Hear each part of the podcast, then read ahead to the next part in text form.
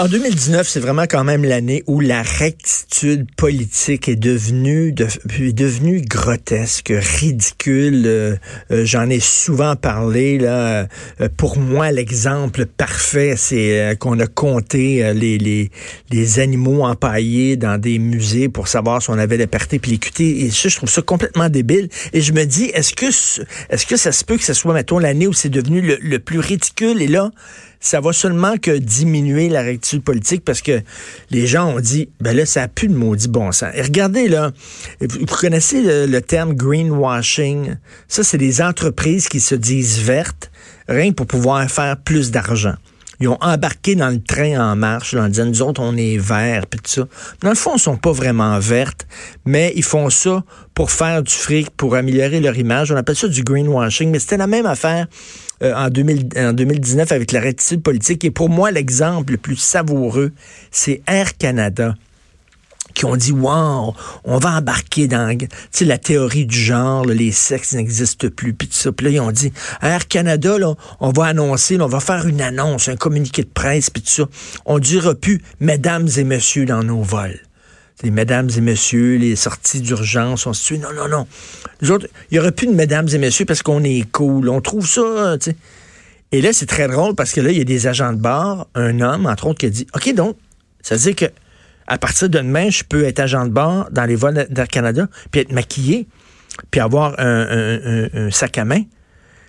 Puis là, il y a une femme, elle dit, OK, donc, donc ça veut dire que moi, là, les, talons hauts, je dois porter des talons hauts, ça me fait mal aux pieds. Fait que je vais pouvoir soudainement arriver là en ballerine ou en, running shoe, puis tout ça.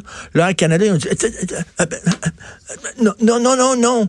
Vous n'avez pas le droit, les filles, là, vous devez porter des talons hauts, puis ils ont dit au gars, tu peux pas te pointer là maquillé. Donc, quelle hypocrisie. D'un côté, ils ont dit ça rien pour le fun. Ah, on est cool. Il n'y a pas de femme, il n'y a pas d'homme. Mais quand soudainement, c'est le temps de le mettre en pratique et que le gars dit OK, donc, euh, on peut être fluide dans notre genre. Donc, moi, je suis un homme, mais je vais aller là maquiller, puis tout ça. Ils ont complètement baqué. Ils ont complètement dit, wow, as-tu vu? Donc, même eux ont dit, ça va peut-être trop loin, là. Donc, je trouve que c'est un exemple où, soudainement, des, gens qui ont embarqué dans le trip de la théorie du genre et ça leur a pété en pleine face. Et il y a une pub euh, de Nike qui me choque énormément, de Nike. On sait qu'il y a plein maintenant d'entreprises qui se lancent dans la mode islamiste en sentant qu'il y a un marché. C'est seulement faire du fric, là. Il y a un marché là, ça a l'air cool, on montre qu'on est ouvert et tout ça. Et là, tu as une photo avec une équipe de soccer féminine.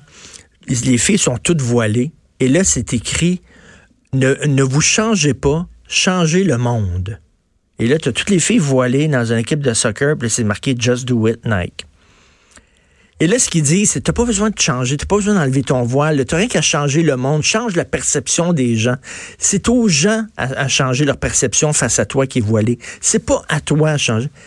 Et là, Elisabeth Badinter, qui est une féministe française de la première heure, qui est choquée par ça, et elle a déclaré la guerre aux entreprises qui euh, euh, sautent dans le train de la mode islamiste pour faire du fric en disant vous êtes irresponsable. OK, je dois le rappeler.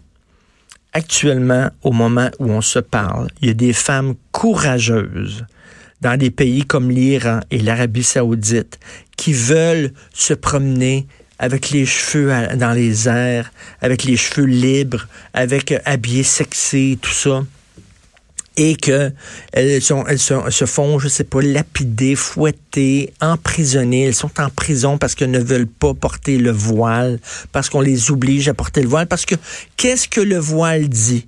Le message du voile, tout vêtement lance un message. Le message du voile, c'est que la sexualité féminine, elle est quelque chose de démoniaque. Les femmes doivent cacher leur sexualité en se couvrant les cheveux. Elles doivent faire preuve de pudeur. Et j'ai souvent raconté cette histoire-là. Je suis allé une fois interviewer une jeune comédienne maghrébine qui vivait en banlieue de Paris à la Courneuve. Euh, une banlieue euh, où il y a beaucoup de gens, justement, musulmans. Et elle vivait dans un bloc appartement là-bas. Et euh, elle me disait que elle, elle devait se voiler puis s'habiller de façon très prude lorsqu'elle sortait. Sinon, elle passait pour une pute, pour une fille, une fille facile. Et si elle ne portait pas le voile, le message qu'elle envoyait à ces hommes-là, c'est que tu peux me pogner le cul et tu peux me pogner les seins. Il n'y a aucun problème parce que il y a les filles correctes qui sont voilées que tu dois respecter et les filles qui ne sont pas voilées, qui sont des filles faciles et des proies. C'est ça le message du voile. C'est pas un message anodin. C'est pas banal. C'est pas n'importe quoi. Et de voir des entreprises comme Nike banaliser le voile en disant c'est cool, c'est le fun, ça me fait mal. Je trouve ça incroyable. Elisabeth Badinter, elle a lancé une campagne de boycott de ces entreprises-là. Euh, il y a beaucoup d'entreprises qui ont embarqué là-dedans. Euh, est-ce que ça va être suivi? Gap embarqué là-dedans, Nike embarqué là-dedans, Sephora aussi, qui ont des mannequins voilés, etc. J'ai rien contre ces femmes-là. Les femmes qui portent le voile, aucun problème. S'il y en a une que je me croise dans la rue, puis elle vient à ma borne, elle a besoin d'aide, elle a besoin, je vais l'aider avec un sourire. J'ai pas de problème contre cette femme-là. Mais le symbole est un symbole important. C'est un symbole qui est anti-femme. C'est un symbole misogyne. Et je comprends pas qu'il y ait des entreprises qui se lancent là-dedans. Vous écoutez politiquement incorrect.